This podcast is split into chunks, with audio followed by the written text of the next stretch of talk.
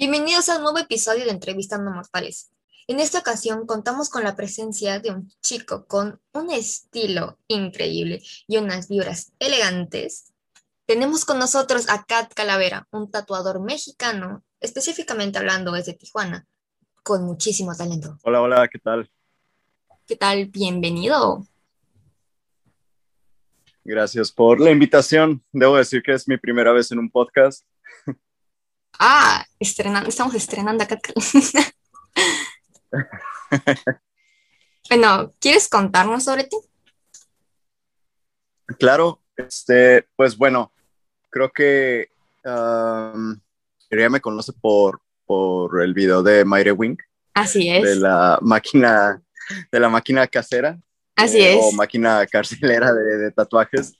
Este, pero bueno, un, poco sobre mi, mi, mi, este, mi background es que, pues bueno, yo soy egresado de la licenciatura de Artes Plásticas en la Universidad Autónoma de Baja California. Soy originario de Tijuana. Este, llevo en esto del tatuaje alrededor de siete años y alrededor de tres años y medio, cuatro años de tiempo completo. Y pues de alguna manera me gusta como las multidisciplinas del arte, ¿no? No más enfocarme en, lo que es tatuajes, simplemente pues es lo que es lo que deja para pagar las cuentas, pero incluso ya sea pintura, dibujo, eh, un poco de escultura, básicamente todo lo que aprendí en la carrera hasta el día de hoy lo sigo lo sigo practicando, lo sigo haciendo. ¿Cómo inicias en el tatuaje? ¿Cómo entras al negocio? Ah, pues cuando recién empecé, que, tenía mi, o sea, la idea de, pues yo me empecé a tatuar a los 16 años. Entonces, de alguna manera, yo era, yo era ese niño que siempre traía los, los brazos uh, rayados con ya sea Sharpie o con plumas o lo que sea desde la primaria. Era algo que flipaba a mi, a mi mamá, ¿sabes? Era como que no te estés rayando los brazos y era un, un pleito eterno, ¿no? Por siempre andar así. Entonces, de alguna manera siempre he sabido que, que iba a terminar pues todo tatuado o que iba a terminar haciendo algo referente a, ¿no? Porque es algo que me, me, me llamó la atención desde muy niño. Y pues básicamente empecé a tatuar los 16 de ahí, este, pues antes no, bueno, cuando yo empecé, estoy hablando que es en el 2000, 2003, entonces no era tan común ver gente tan tatuada como lo es ahorita. Ahorita pues los, los, las redes sociales, los medios, pues ha hecho este asunto del tatuaje cada vez este, menos tabú. Entonces, yo cuando empecé, pues, pues empecé tatuándome, ¿no? Desde muy chico y...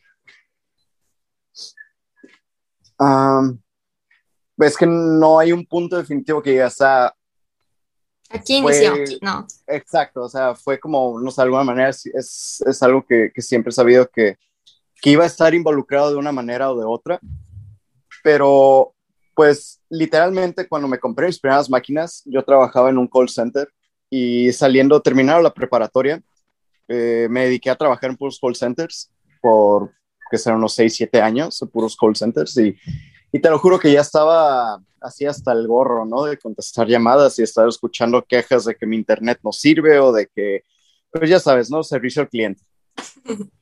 ¿Cómo fue tu primer tatuaje? Ay, disculpa. Sí, no, no te preocupes.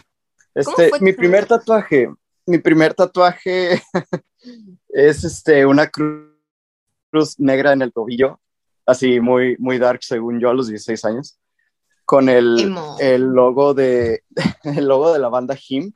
No sé si lo ubicas. No, no lo ubico, no. Perdón. Es, este un, un, literalmente es la combinación de un corazón y un pentagrama. Entonces, es una cruz negra con, con este logo en medio. Y, y, todavía lo tengo hasta la fecha. Digo, no, no me lo he cubierto porque tiene un, este, pues, un significado muy especial y me recuerda en no tatuarme tonterías. Bien. Tengo una pregunta. Claro. ¿Cómo es adaptarse a un estilo diferente de diseño? por ejemplo, tu estilo es bien darks. ¿Cómo, cómo es esto? ¿Cómo fluye? Pues, mira, básicamente en mi experiencia, uno encuentra su, su, su estilo, su, su, ahora sí que es como tu huella digital, ¿no? O sea, lo, lo que te gusta. Eh, en, en, la escuela de artes, obviamente, pues te dan las herramientas, te dan como técnicas, o sea, te, te, te ayuda, ¿no? No estoy diciendo que sea a fuerza ir a la escuela de artes para aprender, digo, hay mucho, mucho artista nato que jamás ha pisado en la escuela de artes, son los genios, ¿no? Pero sí, la verdad que, que, que sí te ayuda a, bueno, a mí en lo personal me ayudó a, a poder traducir de una manera estéticamente agradable para mí mis ideas, ya sea traducirlas a, papel, a canvas, este, escultura o en, en, en, la piel, ¿no? Como, como es el tatuaje, lo que me dedico. Pero en realidad todo tiene, todo tiene tu esencia. Es como la gente ubica que, que algo es tuyo por la forma en la que lo haces. O sea, igual en una clase hay 15, 20 personas y a todos nos están dando la misma lección. A todos nos están dando las mismas indicaciones, pero pues ya es la interpretación de cada uno y pues el, la, la, habilidad y práctica, ¿no? De, de, de, cada persona. Yo creo que es lo que hace único el arte de, de cada persona como individuo. Eh, ¿Cómo son los cursos para aprender a tatuar? Bueno, eh, tú estudiaste artes plásticas, así que me imagino que tenías algo de práctica con el lápiz y el dibujo, pero pues para especializarte en esto tienes que tomar muchos cursos o cómo? Cuéntanos eso. Ah, pues fíjate que esto de los cursos de tatuaje es algo relativamente nuevo, como te digo, este, las redes sociales han hecho que, que el tema del tatuaje sea cada vez menos tabú. Entonces, pues sí han surgido como academias o clases o cursos de tatuajes, pero eh, antes de todo eso, la, forma más tradicional era buscar aprendizaje en algún estudio eh, con algún este, artista experimentado. Y pues básicamente tienes que, o sea, lo que te pedían era como, ok, o sea, enséñame tu portafolio de dibujos, tus diseños, o sea, es este es... Currículum. Um, claro, currículum. Y es, y es este, um, ¿cómo lo puedo decir? Yo creo que es lo más importante, saber dibujar, porque muchas veces la gente cree que es lo más seguir líneas y ya, pero, pero no, no, no es tan sencillo, obviamente. Pero sí, lo, lo primordial es que sepas dibujar. Ya, ya tenía una noción de, de, líneas, de sombras, de profundidad, de dimensiones.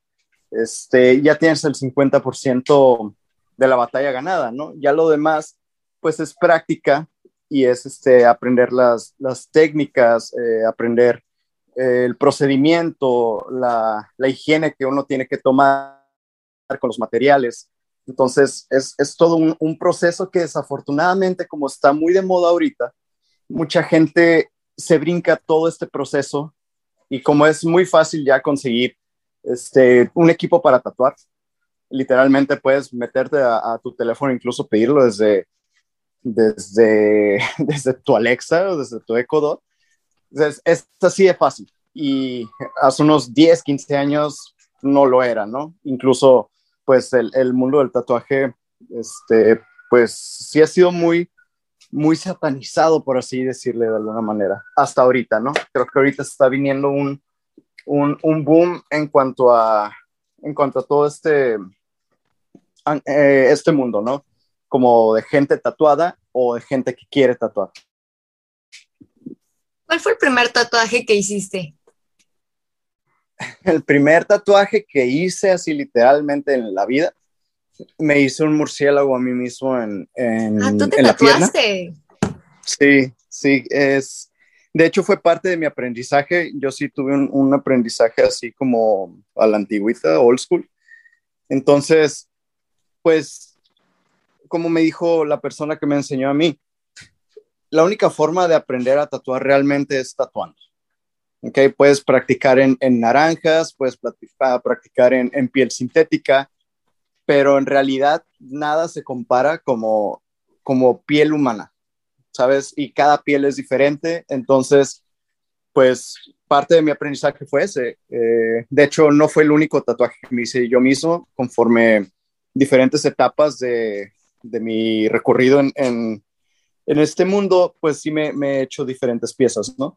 Pero el primero que hice fue un, murciélago en la pierna y pues cabe decir que todavía lo tengo también igual por pues, este, valor sentimental, pero pues no es mi mejor pieza que digamos. No, ¿te salió épico o te salió chuequito? Mm, me salió épico, digamos. épico para cuando estabas empezando salió épico. claro. Eh, ¿Cómo entras al dibujo? O sea, antes de tu formación en la escuela, ¿cómo, cómo dices, quiero dibujar algo? Vamos a dibujar. Ah, pues básicamente eso va de la mano con, con lo que te platicaba, de, de siempre estar como... Estarme dibujando, exacto, dibujándome cosas en, en, los brazos, ¿no? Este, siempre he tenido inclinación por, por ese lado artístico, entonces desde que tengo memoria es, es algo que, que, disfruto, es algo que, que, me gusta hacer.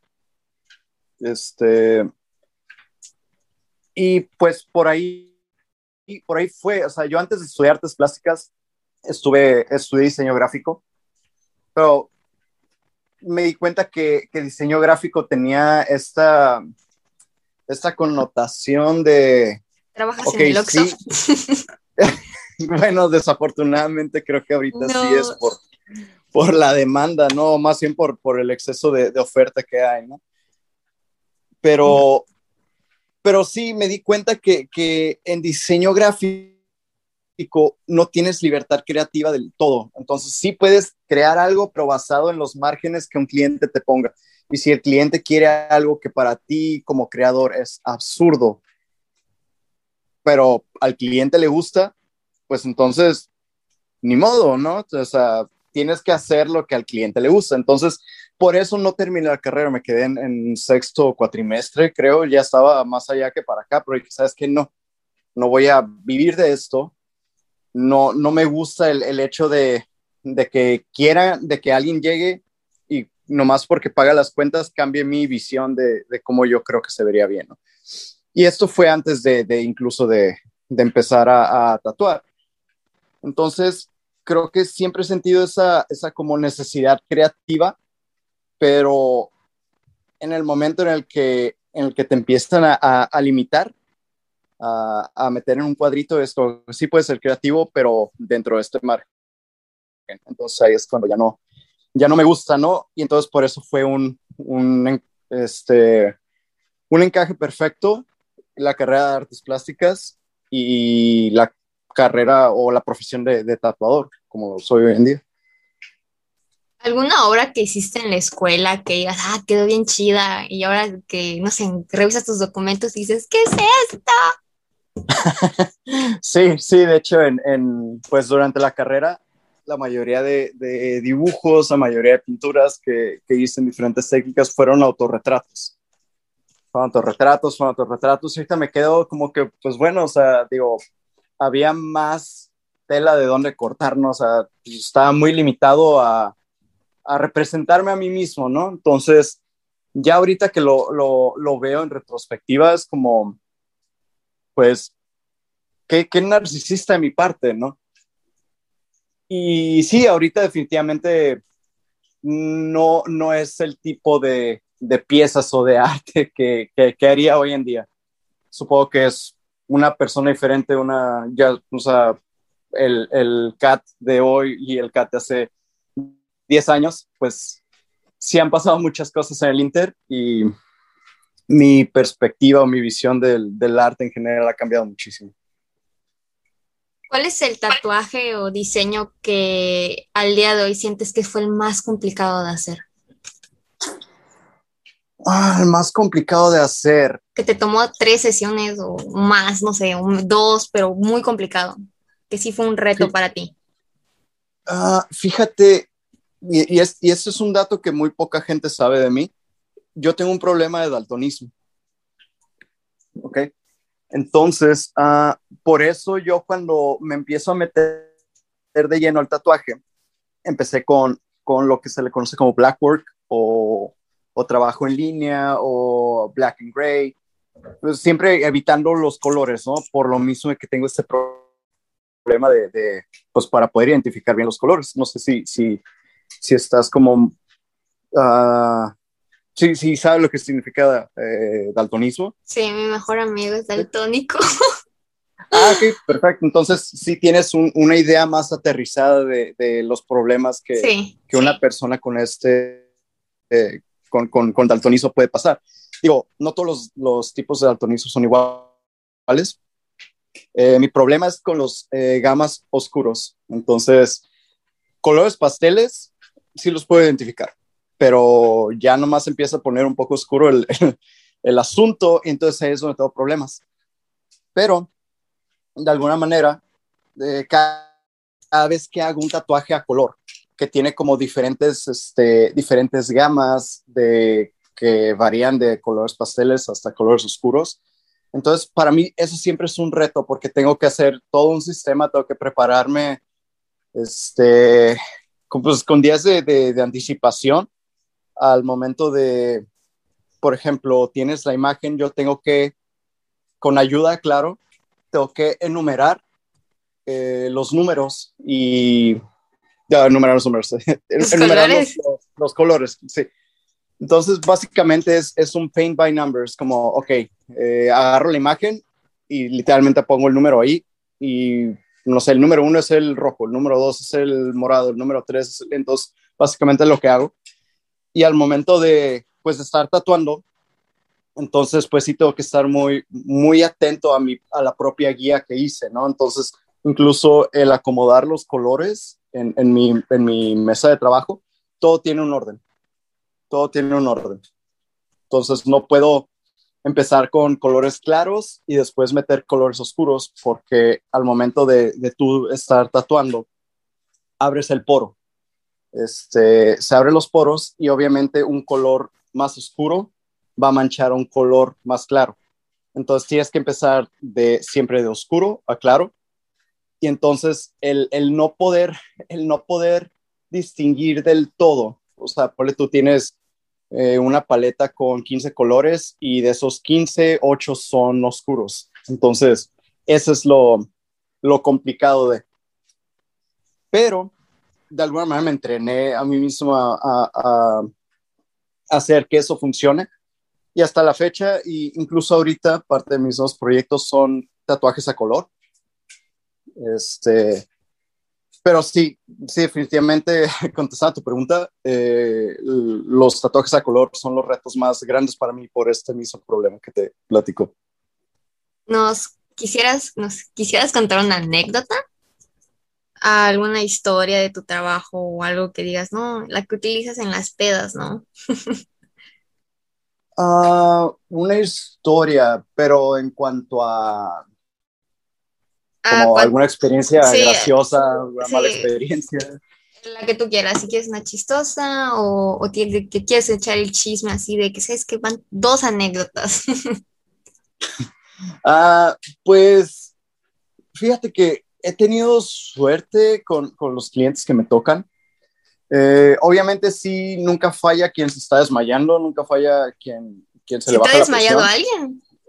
No, no tal cual, así de, de, totalmente inconsciente, pero sí de que se les baja la presión y un par de veces que yo recuerde, sí ha, hemos tenido que parar la sesión porque no, pues porque la, la, la persona pues de plano no, no se siente bien, ¿no? ¿Te pero... ha pasado? Perdón, continúa. Sí, sí, no, no, básicamente creo que nomás es eso, como que, que se han mareado. Uh, una chava una vez llegó y ya le había puesto el, el, el, stencil y todo, y al momento de empezar me dijo, no, no, no, ¿sabes qué? No, no, no, estoy muy nerviosa. Entonces, pues ya estaba todo listo y demás, literalmente así a punto a un milímetro de empezar a tatuarlo. Este, se echó para atrás, se echó para atrás y me dice, no, no. no este, me dice, no, este, te lo pago, no te preocupes, pero es que no, le digo, no, le digo, pues no te, pues no te tatué, le digo, no sé, justo que te cobrara, le digo, pues si quieres nomás lo del material porque ya lo abrí. Pero, pero sí, yo creo que es la única vez que, que se me echa para atrás. ¿Te ha pasado que llevan a la familia de que a tatuar y, y, va con el primo que con la hermana que con el cuñado? uh, sí, de hecho, es como que en, en el estudio donde estaba, eh, aquí en Tijuana, eh, como que no había mucho control sobre eso, entonces, pues digo, es, es, es incómodo y más ahorita en tiempos de COVID es peligroso. Entonces, no puedes tener a tanta gente dentro de un edificio, ¿no? Pero ahora sí, pues no sé, la gente supongo que hay gente que no usa el sentido común. Uh, y sí llevan a toda la familia, ¿no? Incluso lo, lo, lo más, uh, yo creo que lo más molesto, bueno, lo que a mí se me hace más molesto es cuando llevan niños. Porque no, empiezan a gritar. Exacto, o sea, un niño está jugando, un niño se aburre, o sea, estás hablando de que si van y, se van a hacer algo, no sé, mediano, grande, con color, sombra, no es algo que va a, que va a ser en, en 15 minutos, ¿no? Como, como un nombre o una letra o algo chico, ¿no? Entonces, aparte de que, de que pues aquí en Tijuana, por cuestión de, de, reglamentos de salubridad no pueden entrar menores de edad a un estudio de tatuaje. Y si llega reglamentos, pues es una multa bastante, bastante cara. No creo que un estudio de tatuaje sea un lugar pues indicado para llevar a, tu bebé de tres meses, ¿no? O a tu niño de tres años. Eh, ¿Alguna anécdota así de, es que este cliente llegó ebrio y al día siguiente, no, ¿qué pasó? Y, o no sé, alguna historia graciosa con, con esto de tu trabajo. Ah, pues fíjate, en el, eh, vuelvo al, estudio en el que, en el que trabajaba, es, es, un lugar donde literalmente es una plaza que está llena de bares, entonces sí, es muy, sí era muy común que llegara este, gente gente tomada o gente precopeando, pero pues siempre se les da la advertencia, ¿no? De que, oye, o sea, si estás tomando o si vienes tomado o si vienes crudo, pues no se garantiza al 100% la, la cicatrización óptima de tu tatuaje, por el rollo de que, pues, o sea, cuando uno consume alcohol se adelgaza la sangre y puede afectar el proceso de, de cicatrización, ¿no? Este, pero pero sí, más que anécdotas graciosas, yo creo que caben más dentro de la categoría de anécdotas este, incómodas, ¿no? Como pues tener allá a la gente como tomando mientras los tatúan. Es, sí, sí, sí fue este, sí, sí pasó un par de veces en ese estudio y era algo con lo que yo no estaba de acuerdo. Pero, pero sí, por lo general, y si alguien va como en un estado ya muy muy avanzado de ebriedad, de plano, yo en lo personal, yo no, no tatúo gente que no esté este, en buen estado físico, o sea, consciente. No, no, no, no, no. Claro, sí, porque ponle tú que en, pues, agarrando la, la, la, peda diga, nada, me quiero poner eso y demás, y al día siguiente, pues, ¿qué onda, no? ¿Qué, qué hice? Incluso hay gente que no, no utiliza bien su sentido común y te reclama a ti, sobre, güey, pues tú llegaste y te querías tatuar y pues eres un adulto, ¿no, señor? Todo por qué estarte cuidando. No sé por qué imaginé el sí, papito, sí, papito, cálmate, acuéstate, lo consultas con la almohada, vuelves mañana. Exacto, exacto, exacto. Sí, creo que, creo que tatuarse en un estado de ebriedad, yo no lo recomiendo porque no estás en, en, en todos tus sentidos y pues sí, hay, hay, más factores en contra que a favor de, de, hacer eso, ¿no? ¿Cómo te sientes ahora? Así, ¿estás cansado? ¿Estás feliz? ¿Estás...? Cuéntanos. pues en este momento me siento bastante feliz, bastante agradecido con cómo han sucedido las cosas en mi vida últimamente. Eh, de hecho, estoy a, a, un par de semanas de mudarme a Ciudad de México. ¿Verdad? Este, sabía que estás en Tijuana, pero no sabía que ibas a bajar hasta la CDMX. Sí, sí, este, estuve en Tijuana y en los últimos meses estuve en, San Diego, California. y pues ya, ahora sí que, ya regresé de, mis vacaciones y a principios de agosto regresó a Ciudad de México, pero ya para, para quedarme de, planta ya. Entonces estás contento con, con esto que viene, ¿no? Tú, taquitos todos los domingos. sí, sí, claro que sí, digo. Este, ciudad de México es una ciudad que me encanta, la verdad, yo creo que es la, la ciudad, mi ciudad favorita de a las ciudades que, he recorrido en, pues en, mi vida. Este, siempre termino regresando a Ciudad de México, entonces estoy muy feliz de, de volver y pues, seguir trabajando, ¿sabes? Seguir, seguir tatuando, seguir moviéndole a esto. ¿Tienes este alguna idea de alguna vez pensaste llegar hasta donde estás hoy? De ya vas a mudarte, estás logrando tantas cosas. ¿Alguna vez pensaste que el CAT de ahora lo podía lograr? Ah, sí, eh, bueno, tal vez no en cuanto a, mudarme de, Tijuana, pero supongo que eso fue en, pues, algunos años atrás, ¿no? Este, después de, de yo, yo cuando, cuando salí, de hecho, cuando salí el video de, de, de yo acababa de llegar a Ciudad de México. O sea, iba con el mismo plan de, de quedarme allá a vivir me tuve que regresar por unos problemas este, familiares, unos problemas de salud de, de, mi madre, me tuve que regresar. Pero la idea no era regresarme, la idea era quedarme allá. Entonces me di cuenta que Ciudad de México está hace que años luz de, de aquí de, Tijuana en muchos aspectos. Y pues siempre he sabido como que, ok, bueno, Tijuana no, no es para mí tal cual, pero creo que jamás dimensioné o, ni siquiera me planteé la idea, ah, tal vez va a ser en Ciudad de México, tal vez va a ser en San Diego, tal vez va a ser en Los Ángeles. Simplemente el hecho de saber que no iba a quedarme aquí en Tijuana, pero no tenía idea para dónde, a qué rumbo me iba a dirigir, pues, pues la vida, ¿no? Supongo.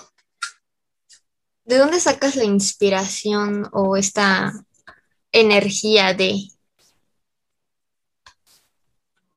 en cuanto a, lo que hago, pues mira, mucha de, la inspiración literalmente viene de, la cultura ah, pop ochentera americana, supongo.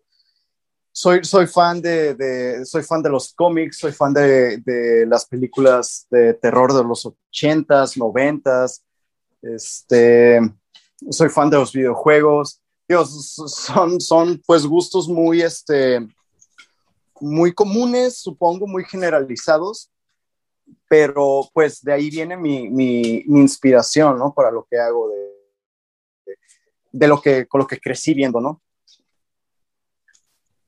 ¿Alguna anécdota de tus tatuajes ahora, de, de cuando te, te, tatuaste, de, ah, ese día estaba así, me gustó esta idea y me la tatué?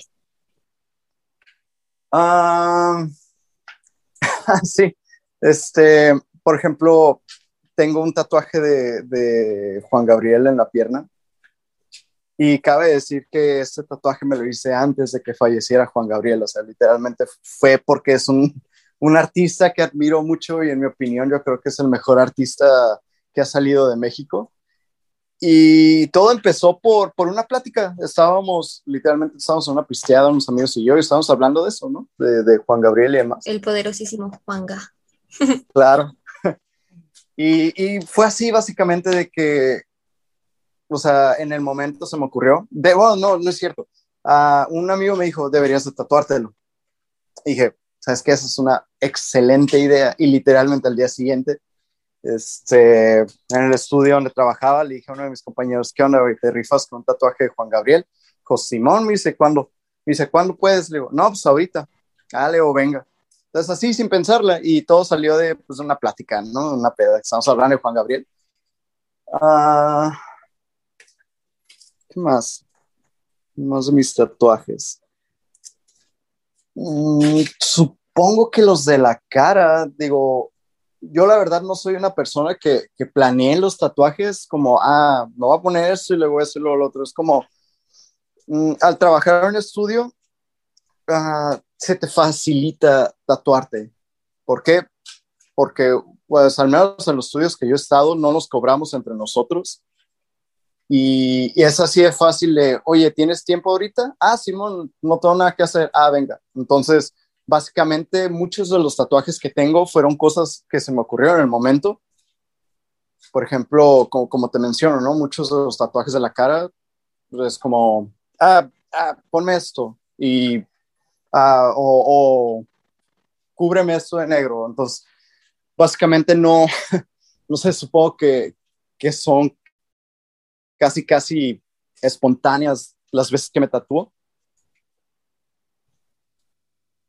Hablando de tus tatuajes en la cara, ¿cómo sientes que te miran las personas en la calle? No, o no sé, sientes de, ay, me miro feo, qué mala onda de su parte. uh, Fíjate, ya, ya ahorita en ese punto de mi vida estoy súper acostumbrado a las miradas y la verdad es que no me molesta. Eh, cuando admírenme, yo, admírenme. cuando, cuando yo decidí hacérmelos, mira, la verdad es que yo siempre he sido una persona que le gusta ser el, el centro de atención. O sea, como, hey, sí, mírenme, así, casi, casi, ¿no? Este, pero es, estoy consciente, estoy, estaba totalmente consciente de, de de los efectos positivos y negativos que puede tener o, o que pudo o tiene en mi vida el, el hecho de, de, haber tomado la decisión de, tomar, de tatuarme la cara. Pero afortunadamente, hasta ahorita ha sido más, ha traído más cosas positivas en mi vida que negativas. Este, obviamente la gente con sus prejuicios siempre va a existir, pero ahora sí que depende de ti mismo qué tanto te afecta, ¿no? Y, y, si no le das poder a esa gente sobre ti, pues en realidad, pues no, pues no, no, no hay nada que te haga sentir mal, ¿no? Inclusive, por ejemplo, eh, lo que pueda pensar tu familia, ¿no? Lo que pueda pensar este, la, la, la gente que te importa.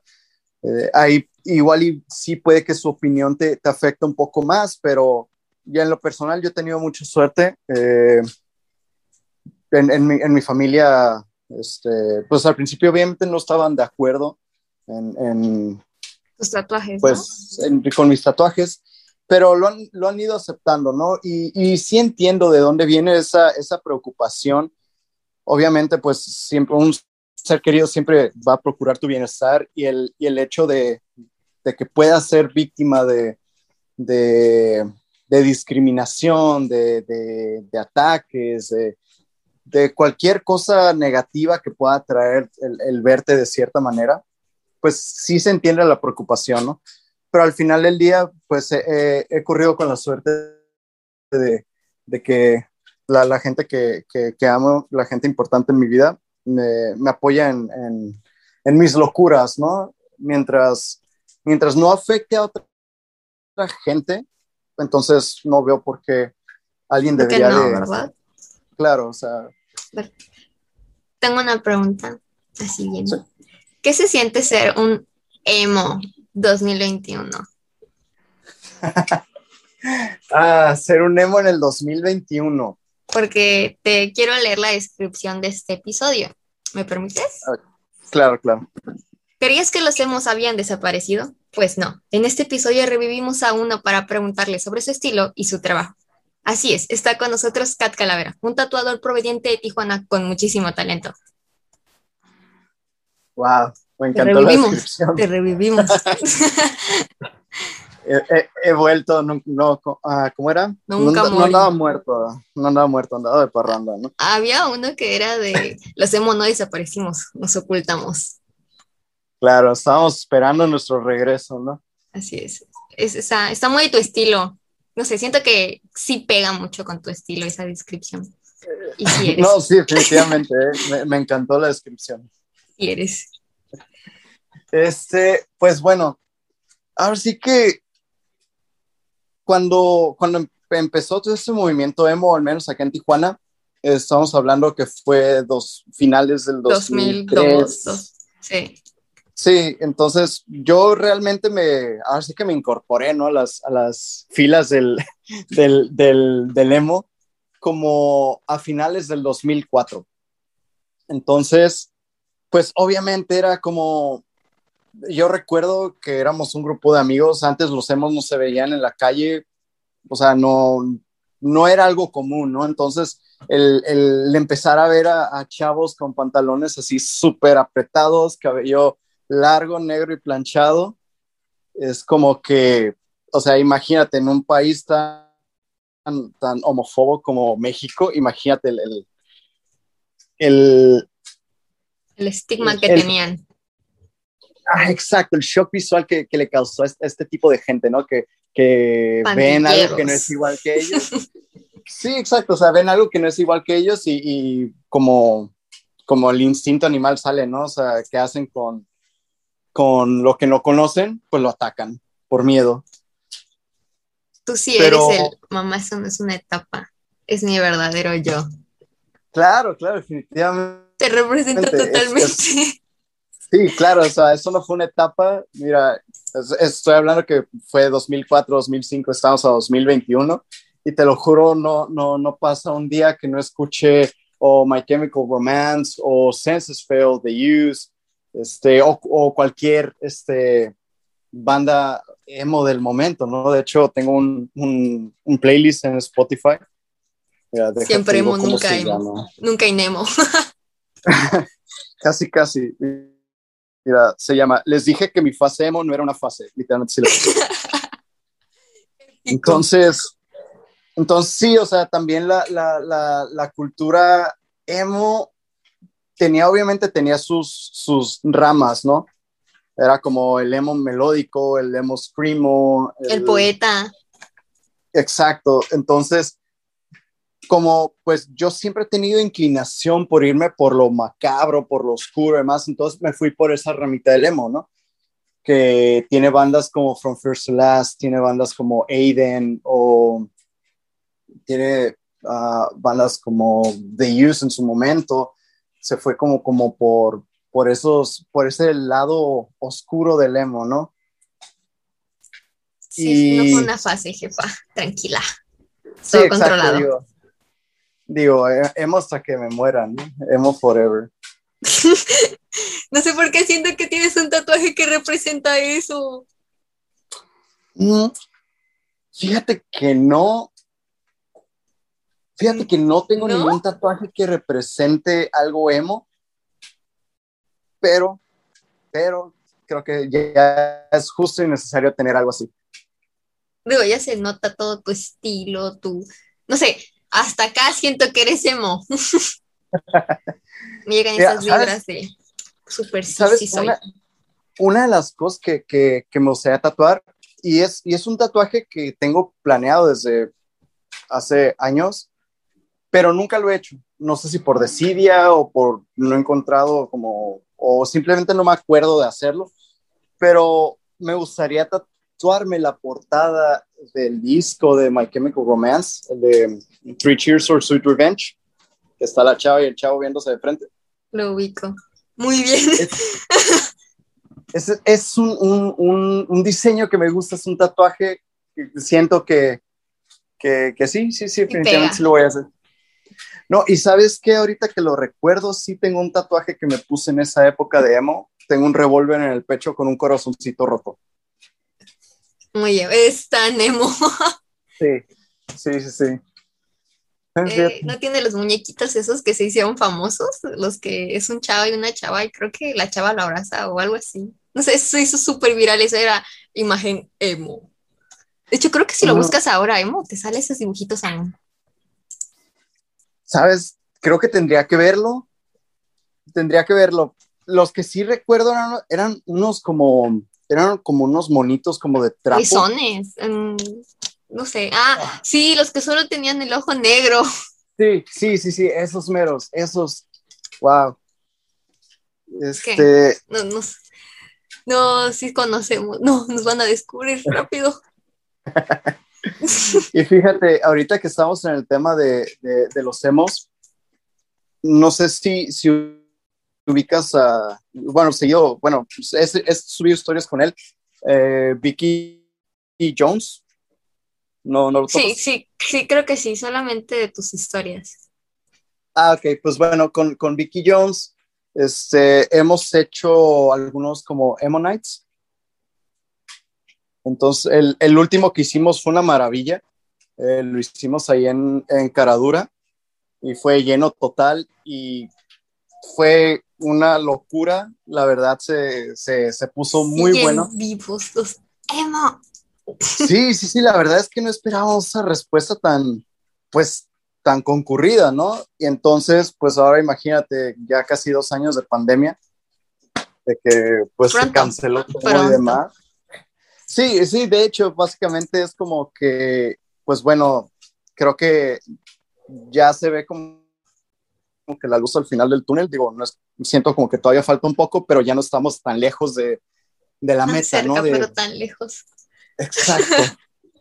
Entonces, pues definitivamente en cuanto, en cuanto se pueda, pues yo creo que vamos a organizar el, el, el Lemon Night más grande que hemos hecho en nuestra vida, porque la verdad, sí, sí, siento que, que esta, uh, esta tendencia está volviendo, obviamente no como en el 2004. Con más categorías, con las Girl y, y, no sé qué otro estilo hay, pero está reviviendo mucho el gótico. Lo que he estado viendo mucho en Instagram y en redes es el gótico.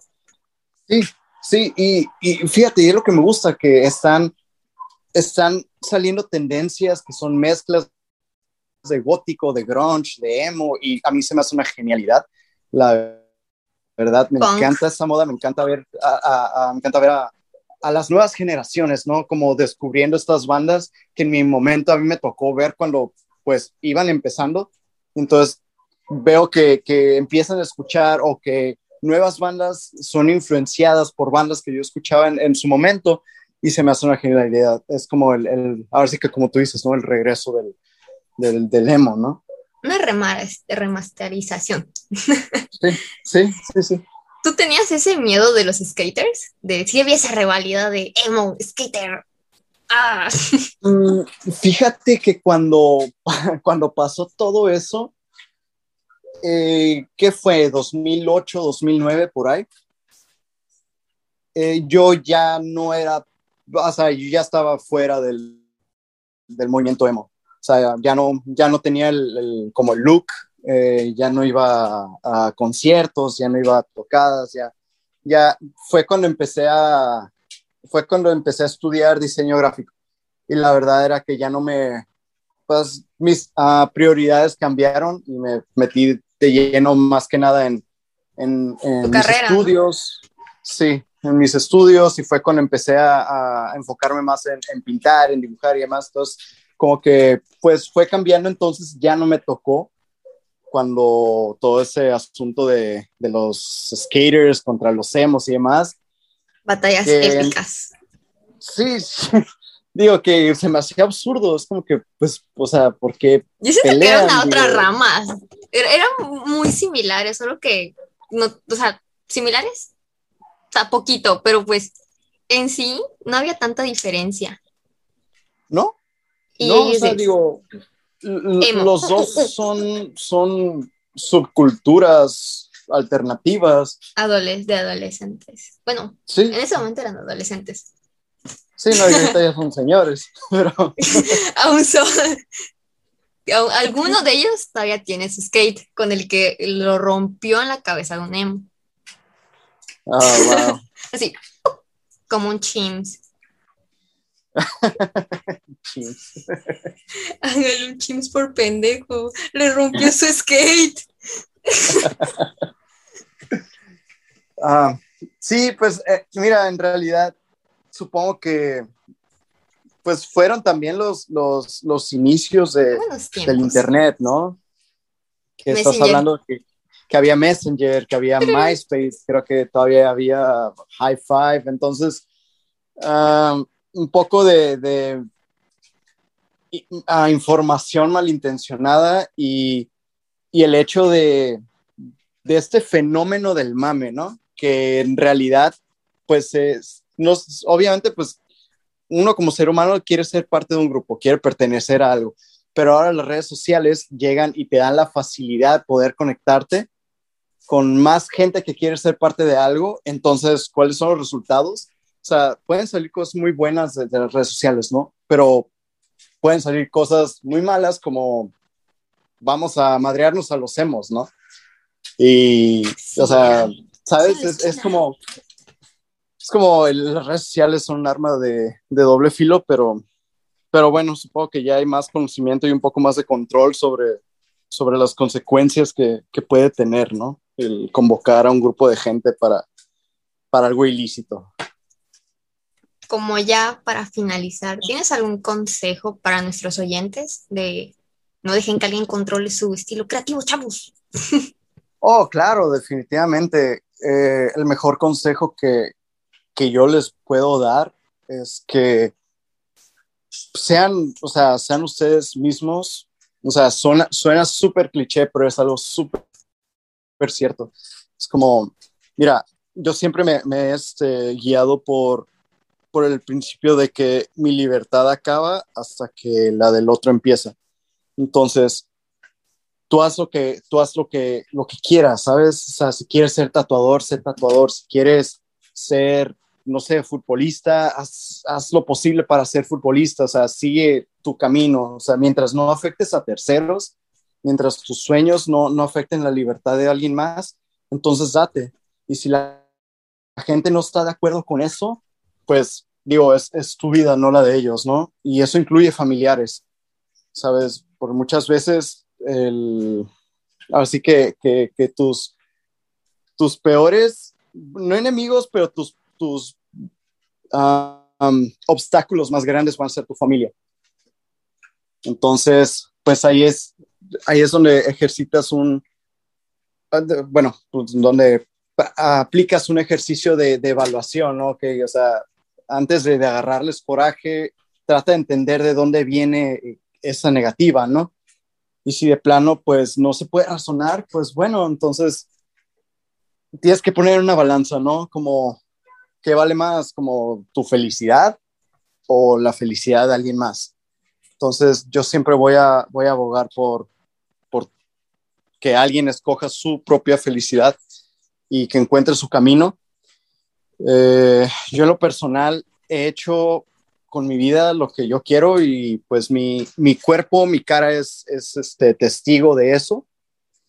Y al día de hoy puedo decirte que la manera en la que soy me ha llevado a lugares muy chingones, me ha llevado a conocer gente muy chida en mi vida y estoy súper feliz de donde estoy ahorita y no me arrepiento absolutamente de nada. No me arrepiento de haber hecho las cosas como yo quise, y pues obviamente las cosas a veces van a salir bien, a veces van a salir mal, pero de todo se aprende. Entonces, básicamente es el consejo que yo puedo darle a alguien que está confundido sobre qué es lo que quiere hacer, sobre el futuro. Entonces, básicamente ve con tu instinto, ¿no? O sea, sigue tu, así que sigue tu corazón, eh, sigue tu instinto, haz, haz lo, que, lo que te haga sentir bien mientras no afecte la libertad o, los eh, o los este o el bienestar de alguien más, pues, ah, que, que no afecte a terceros. Un gustazo tenerte aquí en este bonito podcast. Fue un gusto que tenerte aquí. Muy, no sé, fue muy chingón tenerte. Hasta en esas palabras te lo escribo. Ah, pues muchísimas gracias por, Espero la hayas pasado bien. Sí, sí, claro que sí, lo, lo, disfruté bastante, te digo, mi primer podcast y no sé, a lo mejor hablé de más o a lo mejor no hablé suficiente. Amigos, esto fue Entrevistando Mortales con Kat Calavera. Hey, estoy. Espera, se me olvidó preguntarle sus redes a Kat Calavera pero yo te las digo. Puedes encontrarlo en Instagram como arroba catcalavera o te lo dejaré aquí en la descripción para que puedas ir a seguirlo y encontrar su trabajo que es súper maravilloso. Bueno, esto es todo. Bye.